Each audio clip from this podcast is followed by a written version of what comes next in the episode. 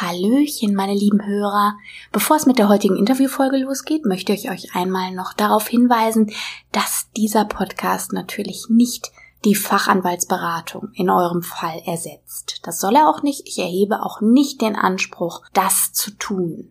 Wenn ihr euch in einem Fall wiederfindet, der rechtlich nicht ganz unkompliziert ist, den ihr nicht überschauen könnt, in dem ihr unsicher seid, und von dem ihr euch erhofft, dass er durch diesen Podcast gelöst wird, möchte ich euch sagen, das kann ich hier nicht leisten und möchte euch da ganz klar an einen Notar oder Anwalt eurer Wahl verweisen, der euch da sicherlich besser weiterhelfen kann.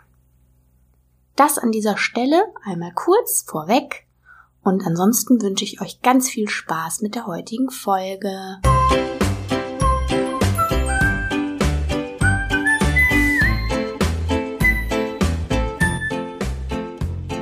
So, Hallöchen, liebe Hörer und herzlich willkommen zu einer neuen Folge Bitte Recht einfach, deinem Podcast für Recht und Gesetz im Alltag. Wir haben uns heute hier wieder zum Interview getroffen und heute habe ich den lieben Tobi hier bei mir sitzen und wir reden heute über das Thema Vorsorgevollmacht und Patientenverfügung und auch ein bisschen über das Thema Betreuungsrecht. Und ähm, da würde ich dich, Tobi, doch einfach mal bitten, dich unseren Zuhörern kurz vorzustellen. Ja, hallo Pia, hallo liebe Zuhörer. Freut mich auch, dass ich hier sein darf. Ich bin, wie gesagt, der Tobias, bin Richter am Amtsgericht und bin da unter anderem eben mit dem Bereich der Betreuungssachen beschäftigt. Noch ein paar andere Bereiche, die jetzt hier nicht groß weiter interessieren. Kümmere mich da also um alle richterlichen Tätigkeiten im Bereich des Betreuungsrechts, über die wir heute mal vielleicht ein bisschen sprechen wollen. Seit wann machst du das, Betreuungsrecht? Ähm, einige Jahre inzwischen schon. Ich meine, das müssten so fünf, sechs sein. Also nicht jetzt erst seit gestern, aber es gibt auch immer mal wieder Neuigkeiten, neue Dinge. Also es wird nicht langweilig. Okay. Ja, genau. Also letzte Folge habe ich mit meinen Zuhörern über das Thema Vorsorgevollmacht gesprochen, vor allem. Mhm. Und natürlich auch über die Folgen einer fehlenden Vorsorgevollmacht. Und das ist ja auch etwas, worauf wir später nochmal explizit eingehen. Aber so allgemein zur Vorsorgevollmacht. Wie sieht das bei dir aus? Bist du da persönlich Befürworter? Hast du vielleicht selber eine? Das ist eine gute Frage. Da erwischte mich tatsächlich jetzt gerade eiskalt. Ähm, ich habe keine, muss ich gestehen, aber da bin ich kein gutes Vorbild, bin ich auch ganz ehrlich. Denn eigentlich äh, gibt es meines Erachtens fast nur Vorteile einer solchen Vorsorgevollmacht. Und damit meine ich jetzt nicht, dass ich dann dadurch weniger Arbeit habe, denn letztlich landen bei mir die Fälle, in denen die Leute keine Vorsorgevollmacht haben oder eine Vorsorgevollmacht, die nicht ausreicht ähm, die Vorteile, ich nehme an, das hast du deinen Hörern ja auch schon ein bisschen äh, dargelegt, sind letztlich, dass man sich vieles erspart, was wir hier machen.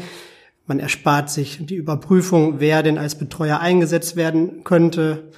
Äh, man erspart den Bevollmächtigten und dann eben den Nichtbetreuern äh, einiges an Arbeit. Das Ganze geht schneller und vor allen Dingen der Betreute oder der Betroffene, so nennen wir den dann immer, ähm, entscheidet vorher selbst, wer es denn machen soll. Und das ist ja nun ganz, ganz wichtige Entscheidung.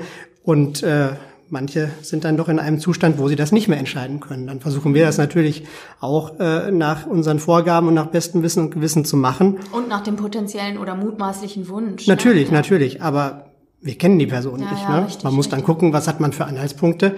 Ähm, und dem kann man ja vorbeugen, indem man von vornherein sagt, der soll's machen. Denn das muss ja nicht unbedingt immer der vielleicht nach dem Verwandtschaftsverhältnis äh, nahestehendste sein. Vielleicht sind da irgendwelche Streitigkeiten in der Welt, von denen wir nichts wissen. Und dann wird eben trotzdem der Bruder oder wer auch immer bestellt. Also das heißt, man könnte eigentlich sagen, es hat auf jeden Fall mehr Vorteile als Nachteile. Ja, eine das, Vorsorgevollmacht. Das würde ich auf jeden Fall so sehen, ja. Ja. Also und jetzt haben wir aber den Fall, darüber haben wir ja letzte Woche auch schon gesprochen, beziehungsweise ich habe davon erzählt, dass keine Vorsorgevollmacht vorliegt. Also es gibt keine. Und was passiert dann jetzt? Also kannst du vielleicht noch mal kurz aus deiner Sicht einfach, vielleicht auch vor allem aus Sicht des Richters, weil wir ja so ein bisschen Perspektivwechsel haben, äh, einmal auf das Betreuungsverfahren an, äh, eingehen. Also was ist eine Betreuung überhaupt? Und vielleicht auch noch mal so einen kleinen Beispielfall konstruieren, mhm. anhand dessen du den Verlauf aus aus Richtersicht sozusagen mal einfach schilderst. Denn mir kommt die Sache ja erst auf den Tisch, wenn die Betreuung schon eingerichtet ist. Äh, ja, genau. Also Das läuft dann typischerweise so. Auch ich, äh, wir sind ja in der Justiz, wir leben immer noch mit sehr vielen Akten und mit viel Papier und das ist geduldig, aber Betreuungssachen sind dann häufig eben doch etwas eiliger. Ich bekomme also auch in irgendeiner Form eine Nachricht auf Papier, aber dann durchaus auch mal sehr schnell äh, auf den Tisch. Ähm, aus der ergibt sich dann, dass möglicherweise ein dringendes, ein eiliges Bedürfnis für die Einrichtung einer Betreuung besteht. Das kann zum Beispiel sein, du hattest ja jetzt gerade nach einem Beispielsfall gefragt, dass sich das Krankenhaus meldet. Das Krankenhaus meldet sich, weil da jemand eingeliefert worden ist, vielleicht sogar auf der Intensivstation wirklich was, äh, was sehr schnell gemacht werden muss. Äh, der hat einen Schlaganfall erlitten, der hat einen Herzinfarkt erlitten. Da sind dringend Entscheidungen zu treffen, Entscheidungen dahingehend, was denn jetzt gemacht werden soll. Ähm, das kann der Betroffene vielleicht aufgrund seines derzeitigen Zustands nicht selber entscheiden. Ne? Normalerweise müsste er selber sagen, was gemacht werden also soll so und was nicht. Heilbehandlung, welche Operation, Operation ja. oder eben auch, das sind dann manchmal auch tragische Fälle, sollen Maschinen weiterlaufen oder nicht? Mhm. Soll die und die OP noch gemacht werden oder nicht? Das Krankenhaus kann das auch nicht einfach für den Patienten entscheiden. Der Patient kann es nicht. Und dann wird geschaut, wer vertritt diesen Patienten, wer trifft für diesen Patienten Entscheidungen. Mhm. Und äh, da schaut man natürlich, wen gibt's da? Gibt's da Angehörige? Aber das ist eben auch etwas, was vielen Leuten nicht bewusst ist. Die Angehörigen und insbesondere auch die Ehegatten sind nicht automatisch diejenigen, die das entscheiden dürfen. Mhm. Das heißt, es gibt immer, immer wieder so Initiativen dafür, aber es gibt auch Gründe dagegen. Bislang ist es so, dass sich Ehegatten nicht automatisch vertreten. Das heißt, dieser Patient, der also jetzt ins Krankenhaus eingeliefert worden ist, für den stehen Entscheidungen an. Aber es ist niemand da, der die Entscheidung treffen darf. Und das ist dann der Grund, warum sich das, äh, warum sich das Krankenhaus ans Gericht wendet, telefonisch oder per Fax oder manchmal auch per Brief oder dass sie den Angehörigen, der das vielleicht machen könnte, hier zum Gericht schickt und sagt, wir brauchen jetzt dringend eine Betreuung für den. Das muss jemand bestellt werden, der für den Entscheidungen trifft. Ne? Denn der Betreuer ist ja dann der gesetzliche Vertreter, der diese Entscheidung treffen darf. Und dann ist das eben ein Fall, in dem ich tätig werden muss. Dann muss ich trotzdem auch nochmal für mich schauen, ist da ein dringendes Betreuungsbedürfnis gegeben? Gibt es jemanden, der das macht? Und gibt es vielleicht irgendwelche Gründe, die auch dagegen sprechen könnten, diesen zu bestellen. Und das ist letztlich alles wieder auch Zeitverzug, äh, den man verhindern könnte, wenn man dem Ganzen mit einer Vorsorgevollmacht vorgebeugt hätte. Wie lange dauert das? Also dieses Verfahren, von dem du jetzt redest, so deiner Erfahrung nach im Durchschnitt? Also wir reden in der Regel da über Wochen. Ja. Es Aber kann, es kann mal Monate wahrscheinlich. Genau, wenn es nicht so eilig wird, dann wird es Monate dauern, denn dann sind noch verschiedene Verfahrensschritte einzuhalten. Es gibt noch eine sogenannte Betreuungsbehörde, die ist in der Regel bei der örtlichen Gesundheitsbehörde angesiedelt. Ähm, auch die muss nach dem Gesetz eingeschaltet werden, um zu prüfen, wer als Betreuer in Betracht kommt. Der Fall, von dem ich eben gesprochen habe, wo dann wirklich sehr eilig eine Entscheidung ansteht, dann sind das auch mal Dinge, die wir innerhalb von Tagen äh, lösen können. Und je nachdem, ja, je nachdem äh, vielleicht auch wie äh, eilig man daran geht oder wie pragmatisch der jeweilige Bearbeiter ist, kann das auch mal innerhalb von wenigen Tagen äh, passieren, wenn mich da ein Arzt überzeugt, da gibt es jetzt verschiedene Handlungsalternativen, wir müssen mhm. wissen, äh, was sollen wir machen, äh, dann ist das für mich Grund genug, mich da vielleicht auch am nächsten Tag schon mal ins Auto zu setzen und da ins Krankenhaus zu fahren. Denn eins muss ich in jedem Fall machen, bevor ein Betreuer bestellt wird, muss ich mit dem Patienten sprechen oder mir, so heißt es, versuchen Genau, einen sogenannten persönlichen Eindruck verschaffen. Ne? Das kann dann eben auch mal sein, dass ich dahin fahre und sehe, naja, der Eindruck ist, er kann sich nicht äußern. Mhm. Aber auch das ist zwingend vorgesehen.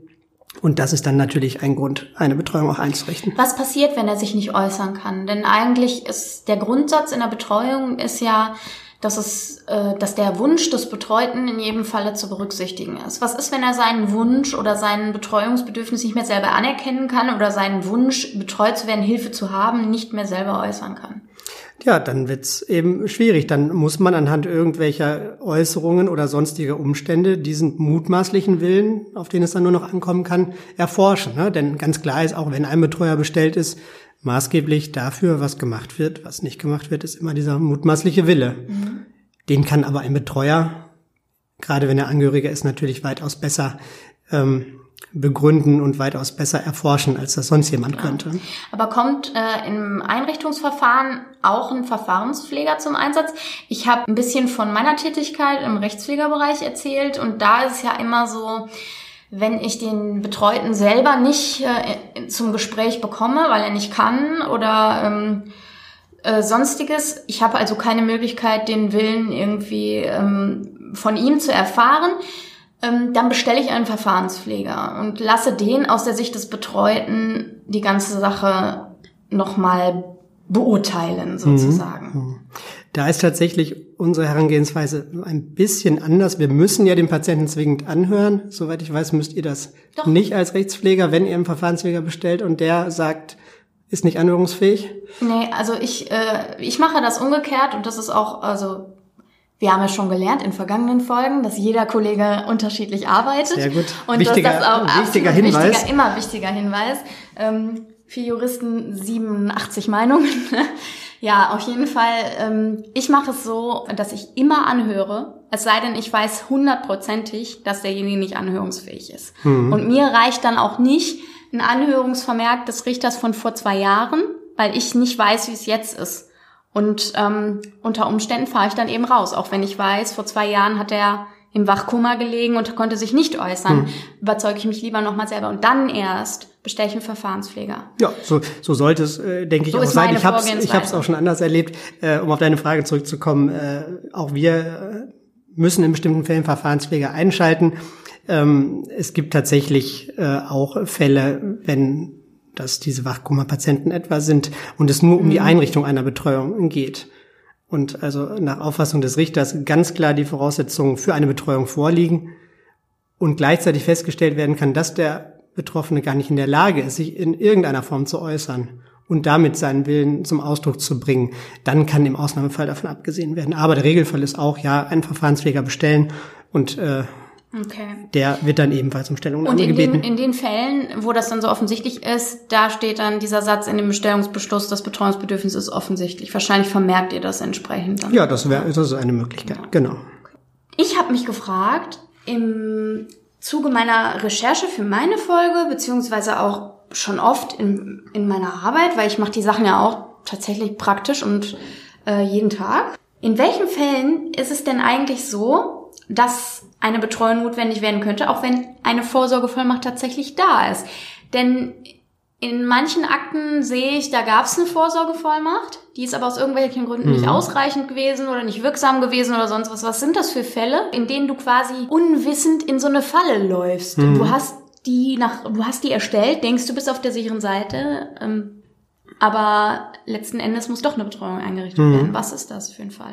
Das, das kann es im Einzelfall geben. So selten ist das auch nicht. Das betrifft dann oft bestimmte formbedürftige Geschäfte. Ne? Also für den Fall, dass etwa äh, Immobilien vorhanden sind, die veräußert werden müssen und dann gleichzeitig nur eine ganz einfache Vollmacht, also so ein Standardformular verwendet wird. Nichts gegen diese Standardformulare, die sind wirksam. Ne? Das ist die einfachste Möglichkeit für jemanden davor zu sorgen und äh, und es ist vor allem ja auch, das ist eine kostenlose Möglichkeit, das ist, das ist kostenlos. alle äh, in Anspruch nehmen sollte. Genau, genau. Es spricht ja. im Prinzip nichts dagegen, äh, allemal besser so eine ganz einfache Vollmacht zu haben als gar keine.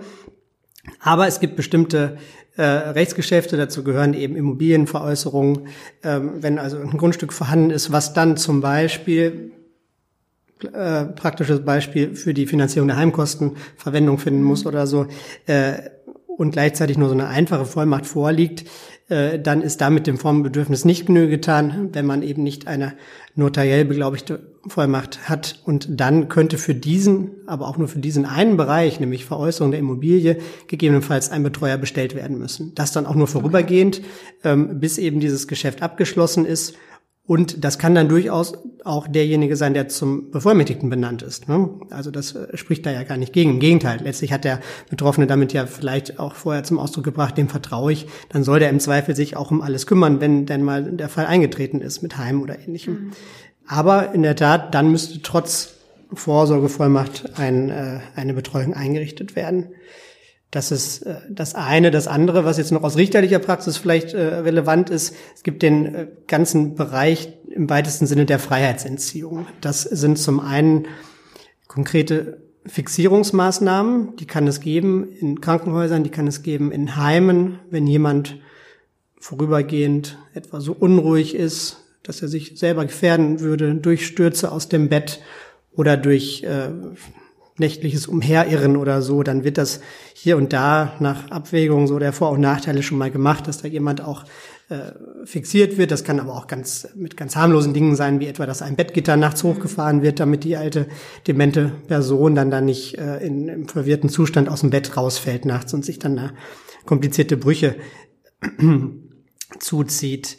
Äh, gleichwohl, rechtlich gesehen sind das Freiheitsbeschränkungen oder auch Freiheitsentziehungen teilweise ähm, ganz klar nach dem Gesetz dem Richter vorbehalten und darüber muss immer der Richter entscheiden.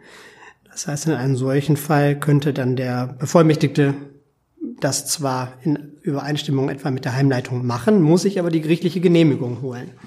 Und wenn zum Beispiel die Vollmacht selbst sowas nicht abdeckt, also wenn in der Vollmacht nur steht, äh, ich möchte in finanziellen Dingen vertreten werden und meinetwegen noch bei Behörden und Ämtern oder so, aber nicht ausdrücklich drinsteht, dass damit auch freiheitsbeschränkende Maßnahmen erfasst sein sollten, dann könnte auch für diesen einzelnen Bereich nochmal eine Betreuung notwendig werden. Unabhängig davon, dass also immer eine Genehmigung erforderlich ist für mhm. solche Maßnahmen. Fixierung zum einen und zum anderen die sogenannten geschlossenen Unterbringungen. Also wenn jemand gegen seinen Willen in der geschlossenen Psychiatrie ähm, eingeliefert ist und dort eine Zeit lang bleiben muss. Das ist auch ein Bereich, der immer vom Richter genehmigt werden müsste. Aber das geht ja nicht immer Hand in Hand mit der Betreuung. Ne? Diese Sachen können auch isoliert stehen. Die Fixierung und auch die Unterbringung sind ja etwas, was zum Selbstschutz und zum Fremdschutz äh, der Personen unter Umständen ja, ist, ist, richtig. Da geht jetzt natürlich sehr in die Details. Da gibt es auch andere Rechtsgrundlagen, wo das ohne Betreuer geht. Ähm, wenn sowas regelmäßig passiert, dann wird aber früher oder später ja. mindestens das Krankenhaus oder das Heim sagen, oh, für sowas brauchen wir einen Betreuer. Ne? Und das okay. ist dann eben auch was, wenn jemand sagt, ich habe zwar eine Vollmacht, aber die deckt das nicht ab, okay. wo dann das Gericht sagt, dann muss ein bestimmter Bereich muss für einen bestimmten Bereich doch eine Betreuung eingerichtet werden. Ähm, meine nächste Frage wäre jetzt gewesen, aber im Grunde haben wir uns die ja schon so im Vorfeld angeguckt. Und zwar hätte ich jetzt gefragt, ob deines Erachtens überhaupt eine Bedeutung dem beizumessen ist, ob jemand eine handschriftliche Vollmacht hat oder beziehungsweise eine, einen Ausdruck ausgefüllt hat und unterschrieben hat oder ob er eine notariell beurkundete Vollmacht hat. Mhm. Und da ja. hast du ja im Grunde gerade selber schon gesagt, da geht es vornehmlich um die Grundstücksgeschäfte beziehungsweise um die Geschäfte, die deren Vollmacht sozusagen formbedürftig ähm, dann ist. Genau. Aber da, wahrscheinlich macht es im Übrigen nicht viel aus, oder? Äh, nein, im Grundsatz ist, ist beides genauso wirksam und muss auch von den Dritten, ne, von den Vertragspartnern akzeptiert werden. Da gibt's dann manchmal noch so ein bisschen störrische Banken, das haben wir manchmal in der mhm. Praxis, mhm. äh, die sagen, oh, das ist aber nur so ein einfaches handschriftliches Formular, da haben wir aber Bedenken. Ähm, das ist im Prinzip zu Unrecht. Gleichwohl kann man da vor Schwierigkeiten äh, oder auf Schwierigkeiten treffen, so dass ich durchaus auch den Leuten raten würde, äh, wenn also absehbar ist, dass jemand früher oder später in den Zustand kommt, ne, dass er dann eben nicht mehr das alles selber regeln kann, dass man dann vielleicht unabhängig von der Vollmacht auch einmal zur Bank geht. Mhm. Die sind nämlich immer total glücklich, wenn die ihre eigenen Bankformulare verwenden können. Die werden dann auch immer über Jahre noch akzeptiert. Ähm, muss man manchmal ein bisschen schmunzeln, was denn da so der große Unterschied ist dazu, wenn sie mit einer sonstigen Vollmacht kommen. Aber es ist in der Praxis so. Also das wäre noch so ein Punkt. Hm? Ich habe da eine Mutmaßung, was der Unterschied ist. Oh, jetzt die bin ich gespannt. Ich, ja, die, die habe ich auch in meiner Folge vor zwei Wochen schon so rausgehauen. Und zwar vermute ich, der Unterschied ist, die Formulare, die du da ausfüllst, das machst du, du gehst dahin. Also du musst dich identifizieren vor Ort. Du musst zum Beispiel auch, wenn du bei einer Direktbank eine Vollmacht hinterlegst, musst du dich auch per Postident als Bevollmächtigte, als der Bevollmächtigte identifizieren. Das heißt, die überzeugen sich vor Ort von deiner Person und auch davon, dass du alle Tassen im Schrank hast. Ich vermute, das ist das. Ich glaube, das sind Regressängste einfach. Die haben Angst, das Geld auszuzahlen aufgrund fehlerhafter Vollmachten und möchten sich dann lieber auf das verlassen, was in ihrem Hause geschehen ist. Hm. Das mag sein, mag also sein, das dass das dahinter Vermutung. steht. Also ja. es ist einfach nur das, was ich mutmaße, was die Begründung dafür sein könnte, dass sie eine an sich nicht formbedürftige Vollmacht ablehnen. Hm. Ist in der Tat aber ein, ein dritter Fall, den man vielleicht eben auch noch hätte anbringen können, wo jemand mal kommt und sagt, er hat eine Vollmacht, aber die wird nicht akzeptiert. Ne? Dann äh, wird in der Regel darauf hingewiesen, dass die Banken die eigentlich akzeptieren müssen, aber um dem vorzubeugen, mhm. ist es sicherlich nicht verkehrt, da äh, bei Zeiten irgendwann mal hinzugehen vereinfacht das Ganze natürlich. Also im Grunde kann man ja zusammenfassen, es ist nicht zwingend notwendig, eine Beurkundung ähm, da anzuleiern, sondern man kann rein theoretisch auch einfach ähm, das Formular nutzen, zum Beispiel ja. das vom Bundesministerium der Justiz. Sie haben da ein ganz gutes Formular und darüber hinaus dann, wenn man eben Gelder, Konten, Depots, sonst was liegen hat, Schließfächer, zu der Bank gehen, wo das ist, da eine Vollmacht zusätzlich hinterlegen. Das genau. wäre quasi die Alternative, da spricht um da nichts gegen. so ein bisschen Da spricht äh, nichts gegen. Das kann sich jeder herunterladen.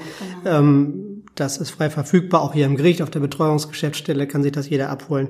Ich habe die auch schon mitgenommen zu Terminen, ja. in denen dann etwas frustrierte Angehörige das ganze Verfahren durchleben müssten und dann gesagt haben, ich selber will es aber mal anders machen. Mhm. Habe ich gesagt, hier, diese frustrierten Angehörigen diese... sind der Grund dafür, dass wir hier sitzen und ja, darüber sprechen. Ja, sicherlich, klar. Weil das darf aufhören. Das ich. darf gern das aufhören. Darf und aufhören. jeder, der damit äh, vorsorgt, der erspart sich und in dem Fall auch anderen sehr viel Arbeit mhm. und unnötige Arbeit in dem Fall dann ja auch. Ne? Mhm.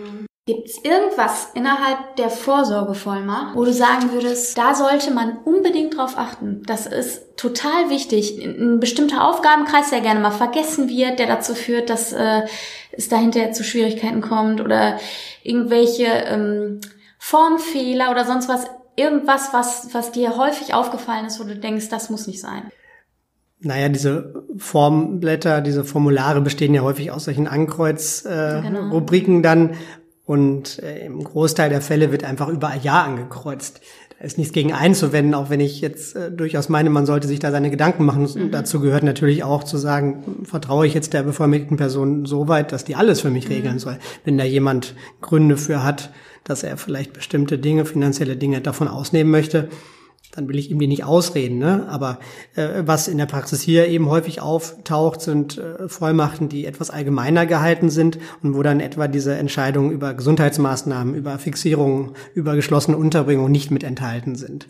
Und, die müssen äh, also praktisch. Die müssen ausdrücklich genannt sein. werden. Mhm. Genau. Okay. Steht im Gesetz so, muss ausdrücklich erfasst sein, ansonsten reicht die Vollmacht nicht aus. Und dann haben wir eben diese etwas unglückliche oder zumindest etwas umständliche Situation, dass man für diesen einen Aufgabenkreis dann eine Betreuung einrichten muss, das dann vielleicht über Jahre hinweg, ähm, mhm. das kann man, das kann man verhindern. Ansonsten muss das letztlich jeder selber wissen, ob er das dann, ob er alles davon umfassen möchte. Diese Formulare sind ja weitgehend so allgemein gehalten, dass eigentlich fast jeder Lebensbereich davon abgedeckt ist mhm. oder nicht. Das kann man natürlich niemandem abnehmen. Okay.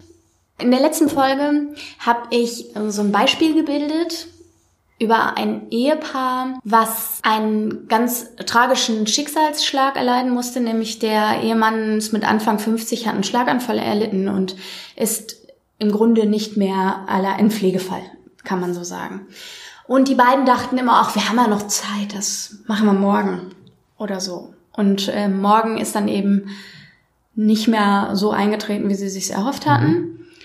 Und die Ehefrau ist natürlich am Rande des Nervenzusammenbruchs, seitdem das passiert ist, weil natürlich nicht nur schlimm genug, dass dem Mann das passiert ist, sondern eben auch die ganze Bürokratie, der ganze Papierkram, alles, was das Betreuungsgericht mhm. auch dem Betreuten abverlangt. Und das ist so für mich der prägnanteste Fall, der mir auch in meiner Praxis untergekommen ist und der so oder so ähnlich häufiger passiert. Und meine Frage an dich wäre, gibt es bei dir einen Fall, an den du dich erinnern kannst, wo du gedacht hast, boah Leute, das hätte nicht sein müssen? Wenn ihr eine Vorsorge, wenn ihr eine entsprechende Vorsorgevollmacht gehabt hättet. Ja, das sind äh, genau, das sind eben diese Fälle, in denen dann die Angehörigen sowieso schon am Ende sind und ich habe die dann teilweise da in Tränen aufgelöst, genau. muss denen dann irgendwie auf der einen Seite äh, äh, deutlich machen, warum ich jetzt da bin. Dann fühlen die sich manchmal noch überprüft, dann fühlen die sich mhm. auch auf den Schlips getreten, was ich denn da jetzt möchte, äh, muss den also dann da behutsam beibringen, warum jetzt äh, noch dieses Verfahren eingeleitet wurde, warum ich jetzt zum Beispiel auch noch in Frage stellen muss, also ich, ich muss das in Frage stellen, ob die die richtigen Betreuer sind oder ob da vielleicht irgendwas gegensprechen würde. Und die sehen dann äh, zu Recht natürlich in allererster Linie ihren, ihren lieben Angehörigen da auf dem, auf dem Krankenbett in einem Zustand, den sie sich äh, im Traum nicht äh, haben vorstellen können. Äh, das ist dann, das ist tatsächlich nicht einfach manchmal. Da ist da natürlich auch ein bisschen äh, ja, Fingerspitzengefühl vielleicht gefragt und äh, dann ist mir auch klar, dass ich da jetzt aus deren Sicht wahrscheinlich fehl am Platze bin und ja, äh, ich mache denen dann auch deutlich natürlich, dass, äh, dass ich da alles Verständnis der Welt dafür habe, dass die sich eigentlich jetzt nicht mit dem Gericht beschäftigen ja. äh, möchten. Gleichwohl das Krankenhaus sitzt einem dann auch im Nacken, die können nichts machen ohne Betreuerbestellung.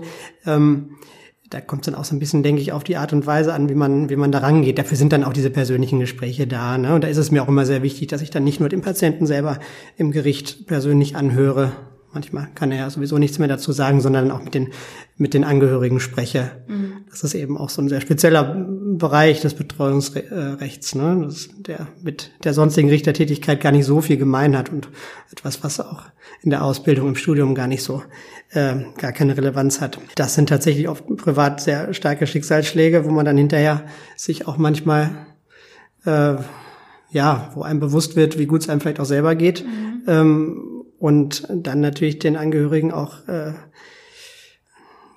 naja, man will ihnen dann keine Ratschläge geben, aber man denkt, ja, hättet ihr euch irgendwann mal in einer ja. ruhigen Minute damit beschäftigt, äh, hätte man das verhindern können. Tatsächlich habe ich in solchen Fällen, aber auch nur auf ausdrücklichen Wunsch dann der, der Angehörigen auch schon mal so eine Vollmacht dann da noch ausgegeben, die dann, ja. wenn die schon einen Schritt weiter waren, gesagt haben, das wollen wir auf jeden Fall verhindern. Ne? Klar. Manche sind dann auch dankbar, wenn man das einigermaßen äh, nett und unkompliziert macht. Das versuche ich dann natürlich auch, gar keine Frage. Ähm, aber letztlich äh, ist dann eine Betreuung eingerichtet und selbst wenn ich dann weg bin und die Betreuung eingerichtet habe, äh, dann kommen die Rechtspfleger. Und die stehen den Leuten dann leider, leider richtig auf den Füßen. Und das ist auch überhaupt nicht böse gemeint, sondern das ist genauso, wie du hinterfragen musst, ob das der richtige Betreuer ist, muss ich sagen, Kontoauszüge an der Sonne und einmal alles nachweisen, einmal im Jahr. Und das hätte eben Unter verhindert werden können. Genau. Und also das ist, äh, das ist kein Ausnahmefall, das ist äh, der äh, Paradefall geradezu ja. dafür, wo man dann immer wieder sagt, das hätte man verhindern können. Das kann jeder für sich selber eben äh, verhindern und das sollte Grund genug sein dafür, sich da mal in einer ruhigen Minute mit auseinanderzusetzen. So lange dauert das ja nun nicht. Ja. Ähm, genau, also es gibt ja so drei Begriffe, die werden immer zusammen in einen Topf geworfen. Einmal die Vorsorgevollmacht, dann die Patientenverfügung und die Betreuungsvollmacht. Vielleicht kannst du den Hörern noch einmal so ein bisschen erklären, wie man da differenziert, was die Unterschiede sind und ähm, ob alles gleich wichtig ist, was wo du meinst, ähm, wo man vielleicht doch ein bisschen, die man ein bisschen vernachlässigen kann oder mhm. so? Mhm. Oder? Ja, das ist eine sehr gute Frage. Also das ist äh, tatsächlich, das wird oft so in einen Topf geworfen ähm, es gibt auch durchaus notarielle Verträge, in denen das dann so unter erstens, zweitens, drittens steht. Haben alle ihre äh, Berechtigung. Ähm, Vorsorgevollmacht ist ja das, wo wir, schon eigentlich die meiste Zeit hier sprechen. Ne? Damit bestimmt man also zu, äh, zu gesunden Zeiten oder zu geistig klaren Zeiten denjenigen, der dann später oder auch jetzt schon, ne, aber jedenfalls zu einem späteren Zeitpunkt äh, dann die Angelegenheiten für einen regeln soll, Entscheidungen für einen treffen soll. Ähm, dann die sogenannte Patientenverfügung, äh, das betrifft den Bereich, in dem man selber festlegen kann und möchte, was denn später an medizinischen Maßnahmen gemacht werden soll. Also insbesondere der Bereich, wie sieht es mit lebenserhaltenden Maßnahmen aus? Was möchte man da? Wie weit möchte man da gehen? Möchte man da ähm, sämtliche medizinisch-technische Möglichkeiten ausschöpfen? Oder sagt man sich, nein, wenn ein bestimmter Zustand erreicht ist, dann möchte ich nicht dass die Maschinen weiterlaufen, dann soll vielleicht nur noch palliativ behandelt werden. Das kann sich jeder, jeder selber ähm, überlegen. Das sollte er auch. Denn ansonsten wird auch das dann eine Frage sein, mit der sich der Betreuer zu befassen hat. Und für den ist das allemal nicht einfacher als für Gerade jemanden selbst. Ein Angehöriger ist, ne? Das kann dann zu richtig schlimmen Situationen führen, genau. Ähm, das ist die Patientenverfügung, die also letztlich dann relevant wird, wenn man in äh, so einen Zustand kommt, wo man dann fragen muss, was soll gemacht werden an gesundheitlichen Maßnahmen und was nicht. Und das äh, dritte, die Betreuungsverfügung, das ist so ein, so ein Spezialfall, das wird typischerweise im Zusammenhang mit, äh, mit Vorsorgevollmachten dann auch mit aufgesetzt, gerade wenn man sich da etwas näher beraten lässt und zum Notar geht, die äh, setzen das in der Regel auf. Damit legt man praktisch fest, dass in, in dem Fall, dass trotz dieser Vorsorgevollmacht noch eine Betreuung eingerichtet werden muss, dass man dann bestimmt, wer es denn dann machen soll. Das ist dann ganz typischerweise derjenige, den man eben auch vorher zum Bevollmächtigten bestimmt hat. Und das wird auch berücksichtigt, ganz klar, wenn da jemand äh, zu klaren Zeiten sagt, derjenige soll dann auch für alles andere bestellt werden, ähm, dann wird das sicherlich auch äh, weitaus schneller und weitaus eher derjenige sein, als wenn von vornherein erstmal erforscht werden muss, wen es denn da im Angehörigenkreis überhaupt gibt. Ähm, ich würde nicht sagen, dass man das vernachlässigen sollte. Idealerweise macht man alles drei. Es gibt für alles drei die Daseinsberechtigung. Das Wichtigste ist meines Erachtens die Vorsorgevollmacht. Okay. Also man kann quasi zusammenfassend sagen, im Grunde ist die, die Vorsorgevollmacht ist so das Kernstück. Das ist eigentlich das Allerwichtigste von, von den dreien. Die ähm, Betreuungsvollmacht kann, ist im Grunde die Festlegung einer Person, die ne, der Betreuer sein soll, sollte die Vorsorgevollmacht nicht ausreichen oder nicht wirksam sein aus irgendeinem hm, Grund. Genau. Und die Patientenverfügung, da geht es eben nicht um die Frage, wer und was darf er machen, sondern was soll mit mir ganz genau in einer gesundheitlich prekären Situation Genau, passieren. was wird gemacht. Genau. Das ist eigentlich, betrifft das nicht so sehr den Bereich äh, der Betreuung, sondern eben einen tatsächlichen Zustand. Ja, im Grunde sind wir fast am Ende angekommen. Und ich würde dich gerne noch fragen, ob es irgendwelche Mythen gibt, die dir immer wieder begegnen, wo du sagst, damit muss ich unbedingt aufräumen, dann hast du jetzt die Gelegenheit. Ähm, also wenn. Sehr schön. Wie lange haben wir noch? hau rein. Mythen, mit denen ich aufräumen möchte. Also ein, ein ganz wichtiger Punkt, das kann man wirklich nur immer wieder wiederholen, ist, dass wenn jemand in einen Zustand kommt, in dem er selber nicht mehr entscheiden kann, nicht automatisch jemand anders das tut. Nicht automatisch der Ehegatte, nicht automatisch die Kinder. Das sind alles so Vorstellungen, die, die rühren vielleicht irgendwo auch aus dem, aus dem Erbrecht her oder so, dass man sagt, dann sind es die nächsten mhm. Angehörigen. Mhm. Das stimmt einfach nicht. Und äh, das wissen blöderweise auch die Ärzte.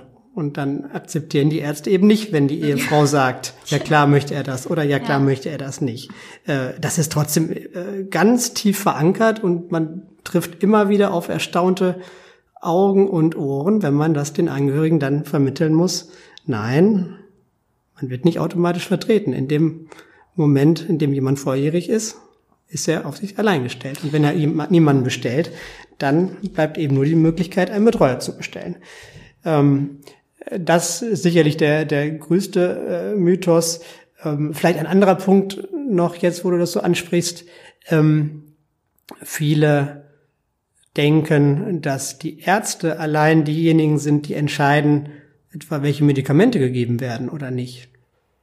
Das ist durchaus auch äh, eine Auffassung, die in vielen Heimen vertreten wird. Das stimmt nicht. Wenn jemand einen Betreuer hat und der ist für den Bereich der Gesundheitsangelegenheiten bestellt, dann ist es in erster Linie derjenige, wenn der mhm. Betroffene selber nicht mehr entscheiden kann. Ne? Der Betroffene natürlich, klar, wenn der klar im Kopf ist und einen freien Willen bilden kann, dann entscheidet der. Wenn er das nicht mehr kann, entscheidet das nicht der Arzt, sondern entscheidet das der Betreuer. Und ich äh, bin relativ sicher, äh, dass das vielen nicht bewusst ist ähm, und das teilweise gar nicht hinterfragt wird. Ich will Mir den Ärzten. Nicht. Ich oute mich. Ja, wunderbar. ja, auch, auch noch was gelernt. Interessant, ja. Ähm, das, äh, ich meine, das äh, wird in der Regel, äh, ich will den Ärzten da jetzt nichts Böses vorwerfen, ganz und gar nicht.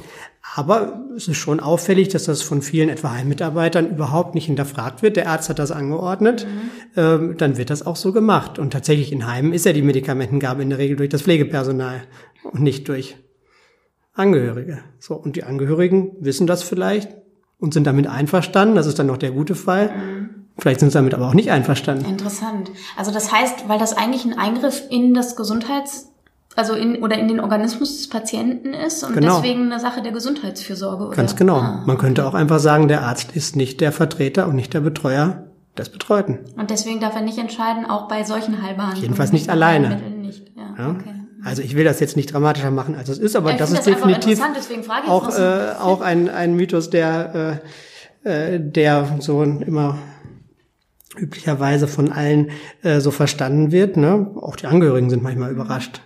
Und wenn die sagen, ja, wir verstehen gar nicht, warum hier immer derartige Massen an Tabletten gegeben werden, dann sage ich denen manchmal auch, ja, haben Sie das denn mal mit dem Arzt besprochen? Das hat der Arzt so verordnet. Ne? Mhm, okay. So einfach ist es dann eben auch nicht. Ne? Also jetzt mal so von Notfallmaßnahmen abgesehen, da Mhm. darf natürlich ein Arzt alles machen, was jetzt zur Lebenserhaltung äh, erforderlich ist. Und die allermeisten Ärzte äh, machen das mit absolut gutem Gewissen und aus guten Gründen, gar keine Frage. Aber es ist durchaus ein Punkt, äh, den man sich auch, äh, über den man nach, mal nachdenken kann. Ne? Äh, Gibt es sonst noch einen Mythos oder war es das mit den Mythen? Ich denke, das sind so die äh, die Größen, die hier immer, äh, die hier immer auftauchen. Ne?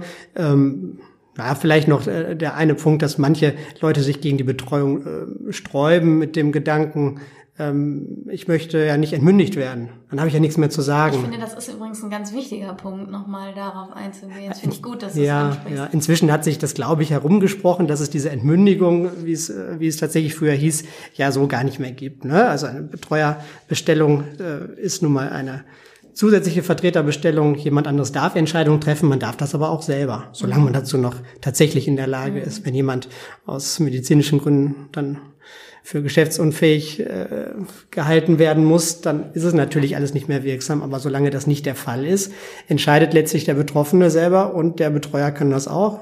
Und idealerweise arbeiten die gut zusammen. Ne?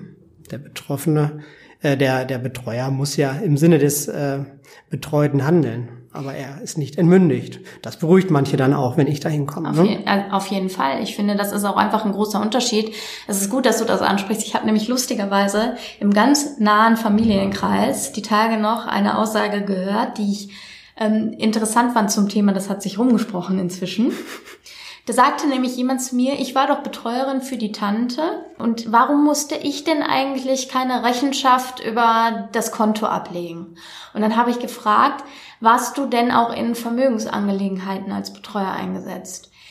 Nee, nee, ich habe nur die Gesundheitssachen gemacht, die Tante war nicht entmündigt. Hm. Das war dann wieder so, dann, dann habe ich, dann habe ich erklärt, aber eine Entmündigung gibt es überhaupt nicht mehr, schon seit den 90er Jahren nicht mehr. Aber trotzdem ist es immer noch in den Köpfen vieler Leute und dazu muss ich sagen, die Person, um die es geht, ist sehr, sehr verständlich und sehr, sehr klar. Und das ist eben auch das Merkwürdige und auch das Erschütternde daran, dass auch die Leute, von denen man denkt, sie hätten alles im Griff, ganz oft doch ohne Vorsorgevollmacht da stehen und unwissend ins Verderben rennen sozusagen. Und ähm, da an der Stelle jetzt einfach nochmal, eine Entmündigung ist es nicht mehr, sondern es geht immer, ähm, so weit es denn möglich ist, nach den Wünschen des Betreuten. Einfach nochmal so von meiner Seite eingeworfen. Ja, völlig zu Recht. So. Hast du noch äh, sonst noch Tipps äh, für, für die Hörer? Gibt es noch irgendwas, was du unbedingt loswerden möchtest? So, so als Schlusswort vielleicht? Ja, als Schlusswort, äh, das meiste wurde ja irgendwie früher oder später schon mal angesprochen. Also äh, das ist was, was sich lohnt. Das sollte man sich einfach mal nehmen. Das ist äh, kein Hexenwerk, sich mit Betreuungsrecht auseinanderzusetzen, so eine Vorsorgevollmacht zu erteilen. Äh, das lohnt sich. Der Aufwand, den man dafür hat, Steht auch in keinem Verhältnis. steht im keinem Verhältnis zu dem Aufwand, den man äh, sich selber und den man auch dann etwa den Angehörigen erspart, ähm, die sonst hinterher das ganze Betreuungsverfahren durchlaufen äh, müssen. Das würde ich auf jeden Fall gerne äh, mit auf den Weg geben und das mache ich auch so in der täglichen Arbeit immer mal wieder im Gespräch mit den betroffenen Personen und ansonsten auch keine Hemmungen haben, im Zweifelsfall durchaus mal zum Amtsgericht zu kommen in die Betreuungsabteilung. Da arbeiten sehr viele sehr hilfsbereite Mitarbeiter, die auch gerne weiterhelfen und wo man dann vielleicht auch mal Fragen klären kann, äh, durchaus auch mal mit dem Ziel, vielleicht eine Betreuung dann nicht einzurichten. Dann gibt es eine Betreuungsbehörde in jeder Stadt und Betreuungsvereine, die auch öffentlich gefördert äh, sind. Auch dort äh, bieten die Mitarbeiter teilweise so Sprechstunden an. Wenn da also Fragen auftreten, dann ist man da auch nicht alleine. Da soll man auch keine Scheu haben, da mal hinzugehen. Vieles lässt sich im persönlichen Gespräch eben klären. Man muss nicht unbedingt dafür immer gleich zum Anwalt rennen und man muss auch nicht Jura studieren dafür, um da vernünftige Lösungen hinzubekommen und äh, wenn man das so ein bisschen mitnimmt, dass man da eben auch keine keine Berührungsängste haben muss, ne? Denn wenn es denn soweit ist, dass doch eine Betreuung eingerichtet werden muss, ähm, ich glaube, die meisten sind hinterher dann doch auch einigermaßen beruhigt, dass hier hilfsbereite Menschen arbeiten, vor denen man meistens keine Angst haben muss. Zumindest ist das äh, meine Erfahrung noch tatsächlich in dem Fachbereich. Ich denke auch. Da sind, wir uns, da sind wir uns einig. In ne? der Tat, ja, ja. ja. Ja, gut, Tobi. Vielen Dank, dass du da warst. Ja, gerne. Das war's für heute. Und wir hören uns in zwei Wochen wieder. Ciao, ciao. Tschüss. So, meine Lieben, wenn euch das Interview gefallen hat, dann abonniert mich doch gerne da, wo ihr mich hört. Empfehlt meinen Podcast gerne weiter. Bei Fragen oder Anregungen dürft ihr mir gerne E-Mails schreiben, Kommentare auf Social Media, bei Instagram, Facebook hinterlassen. Dort findet ihr mich unter bitterechteinfach.podcast. Ansonsten ist meine E-Mail-Adresse info at bitterechteinfach.de. Wenn ihr tiefer in die Themen einsteigen wollt, die wir besprochen haben, schaut doch einfach mal, ob es zu diesem Thema ein E-Book von mir gibt. Das könnt ihr für einen Mini-Preis über Amazon erwerben. Ihr findet meine Bücher auf meiner Website www.bitterechteinfach.de. Ansonsten wünsche ich euch wie immer eine gute Zeit und sage.